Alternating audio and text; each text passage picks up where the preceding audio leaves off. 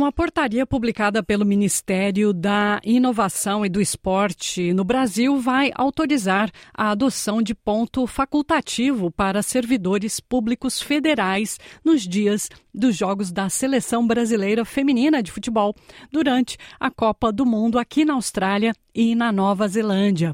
O torneio ocorre entre 20 de julho e 20 de agosto e a estreia da seleção brasileira será no dia 24 contra o Panamá em Adelaide. A equipe está no grupo F, que conta ainda com França e Jamaica. O nosso correspondente no Brasil, Luciano Borges, tem mais informações sobre os jogos da seleção e também traz os últimos detalhes sobre as atletas brasileiras e a técnica Pia Sandage.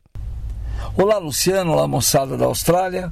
O Brasil vai parar para ver as meninas da seleção brasileira disputando a Copa do Mundo de futebol feminino, que vai ser jogada aí na Austrália e na Nova Zelândia. Mas depois que a ministra do Esportes, a Ana Moser, ex-jogadora de vôlei, deu a senha de que era legal se criar o mesmo clima que a seleção masculina cria durante as Copas do Mundo, alguns governadores e prefeitos já estão se antecipando e armando aí o que se chama de ponto facultativo. O que é um ponto facultativo?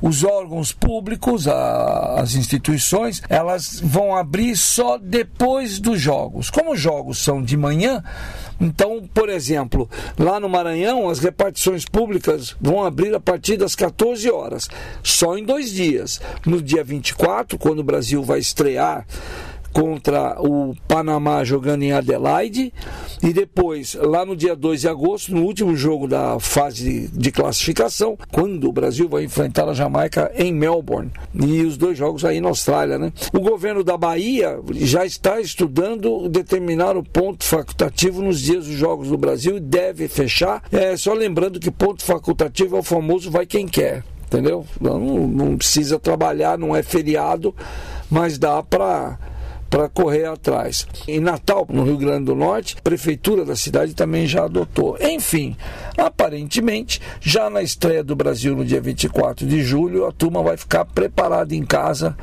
para ver o, e torcer pela seleção feminina do Brasil na estreia do Mundial contra o Panamá. Depois o Brasil vai jogar contra a França no dia 29, mas aí é um sábado, não precisa ter feriado, aí já, já ninguém trabalha mesmo. E no dia 2 de agosto, uma quarta-feira, 7 horas da matina, Brasil e Jamaica vão jogar em Melbourne. E quem assistir o time do Brasil na transmissão da TV certinho, vai poder reparar nas chuteiras que a Marta vai usar, não tem patrocinador, nenhuma empresa de material esportivo.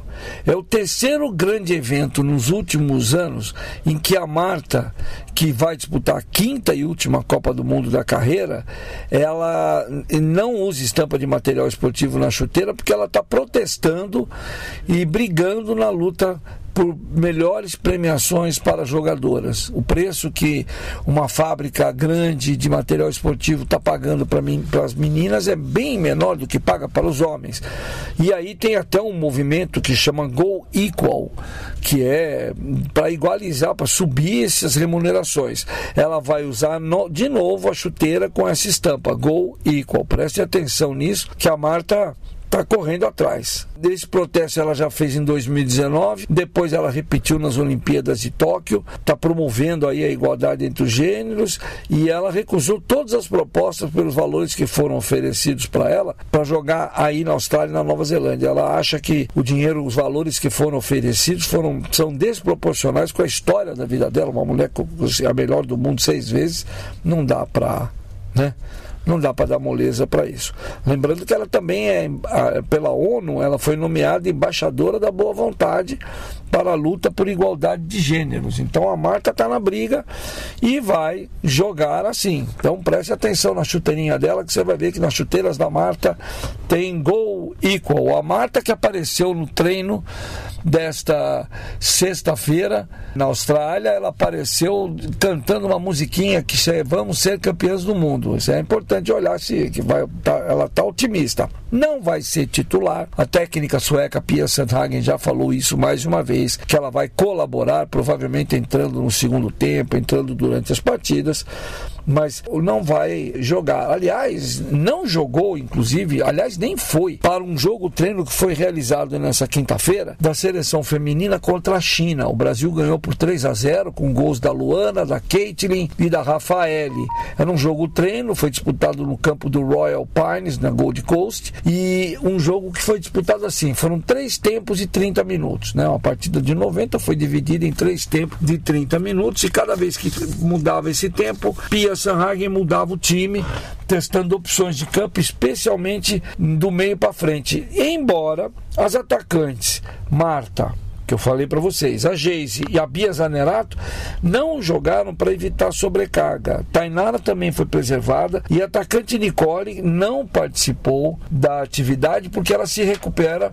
É uma leve torção no tornozelo direito que aconteceu já no amistoso do Brasil com o Chile na despedida do Brasil aqui em Brasília. O Brasil ganhou por 4 a 0. Detalhe, no treino que já foi realizado nesta sexta-feira. A seleção brasileira colocou todo mundo e a Nicole já treinou, com bola inclusive, o que é uma boa, boa notícia, porque a Nicole é uma boa alternativa de jogo de um contra um, entrando no segundo tempo, especialmente. Ela começa ainda como uma opção de reservas. No treino que foi feito depois dessa vitória no jogo treino contra a China, a seleção brasileira, as meninas foram divididas em dois grupos e depois de um aquecimento que a preparadora física Ive Casagrande organizou, elas jogaram por mais. As que jogaram mais tempo contra a China fizeram um trabalho regenerativo. Leve, parte física. Andressa Alves, a Rafael, Tabires, Debinha, a Antônia, Luana, Duda Sampaio, a Caitlin, a Carolyn, a Adriana, a Ari e Ana Vitória. Todas elas treinaram menos, fizeram um trabalho de musculação depois, trabalharam alongamento, ficaram mais leves.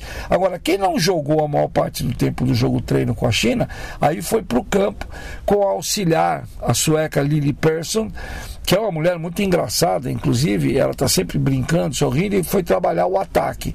Nisso foi feito um trabalho de cruzamento e finalização. Depois as jogadoras fizeram confrontos de duas contra duas, e nesse treino as atacantes, a Marta, a Geise, a Bia Zanerato e a zagueira Tainara trabalharam separado para ter controle de carga para não estourar fuso horário, já estão mais adaptadas. A Geise diz que jura que agora a única coisa que está difícil é de tomar café muito cedo, que ela não está acostumada, mas que melhorou muito.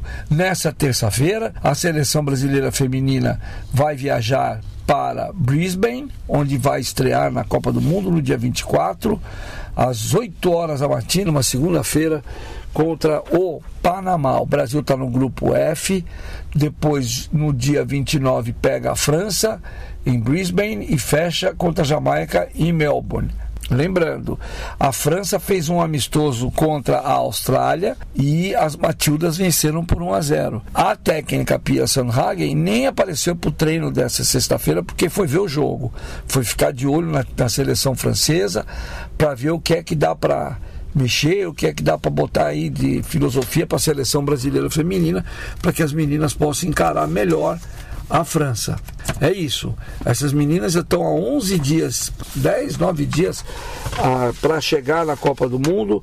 A ansiedade é grande, estão muito felizes. Lembrando que boa parte do grupo nunca disputou uma Copa do Mundo e elas estão animadíssimas. Vou dar cinco detalhes sobre a seleção feminina para vocês que é legal. A artilheira da seleção brasileira em toda a sua história é a Marta. Já fez 122 gols, ganhou duas medalhas de prata em Olimpíadas, a, a Olimpíada de Atenas e depois de Pequim, um vice-campeonato na Copa do Mundo da China de 2007, duas medalhas de ouro nos Jogos Pan-Americanos de 2003 e 2007, quando o Brasil deu um baile nos Estados Unidos, no Maracanã, foi lindo. E depois ela já participou de cinco Copas, que eu já falei para vocês: 2003, 2007, 2011, 2015, 2019. Fez gols em todas as edições. Vamos torcer para que nessa ela também pode. Ela vai se tornar, se fizer gol nessa Copa do Mundo, ela vai ser a primeira jogadora a marcar gols em to, em seis edições. Ela tem a concorrência da canadense Christine Sinclair, que também tem essa marca, já jogou, vai para sua sexta Copa do Mundo e marcou, fez gols em todas as edições anteriores. Então é legal, tem uma disputa particular aí entre a Marta e a canadense Christine Sinclair para ver quem é que faz o sexto gol ou faz gols em seis edições seguidas de Copa do Mundo. Na seleção brasileira tem as novatas que também jogam. Então o posto de caçula, a mais novinha, é a Aline. Ela joga na Ferroviária, é reserva da seleção, tem 17 anos, mas fez fez, quer dizer, chegou na Austrália com 17, mas agora no dia 7 de julho ela comemorou o seu, o, o seu 18 aniversário, está com 18 anos. Ela foi convocada pela primeira vez para jogar na seleção brasileira este ano de 2023. A jogadora mais nova convocada para o Mundial todo é a coreana Casey Fair. Ela completou 16 anos no dia 29 de junho. Então é, é curioso, se ela entrar em uma das duas primeiras partidas da Coreia, ela se torna a atleta mais jovem a disputar a Copa do Mundo, a coreana, Casey. Já as experientes da Copa. A Formiga, que já não joga mais, foi a jogadora mais velha do Brasil a disputar uma, aliás, no mundo, a disputar uma Copa do Mundo feminina. Ela tinha 41 anos e 112 dias quando disputou as oitavas de final da Copa da França em 2019 contra a França.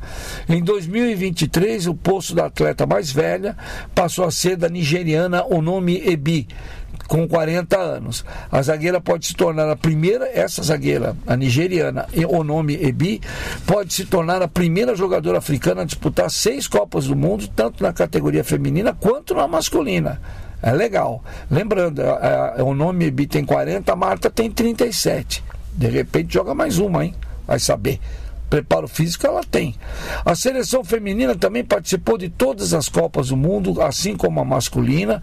Desde a primeira, primeira vez foi disputada uma Copa do Mundo feminina em 91, e a seleção disputou todas, mas a, o melhor resultado ainda foi de 2007, quando o Brasil perdeu para a Alemanha na final. Era uma geração muito boa, com Marta, Cristiane, Juliana, era muito bom, mas perdeu. Assim como perdeu três anos antes, tinha perdido a a Olimpíada, a disputa da medalha de ouro com os Estados Unidos em Atenas. A primeira, o Brasil está tentando ainda a sua primeira estrela mundial. Vamos ver. A seleção brasileira deu uma melhoradinha no seu posicionamento no ranking da FIFA. Ela começou no início desse ano, na atualização de junho, ela está em oitavo lugar, é, com 1995,30 pontos. No, na versão anterior, na atualização anterior, ela estava em nono. Está subindo devagarzinho. Ela subiu uma posição depois de empatar com a Inglaterra em 1 a 1 na finalíssima feminina, que é o torneio que reuniu a campeã europeia com a campeã das Américas, e uma vitória sobre a Alemanha por 2 a 1 que foi um, um, amistoso, ajudou a dar uma subida no negócio. Agora o Brasil está atrás de Alemanha, Suécia, Inglaterra, França, Espanha e Canadá. O Brasil vai tentar brigar aí por isso.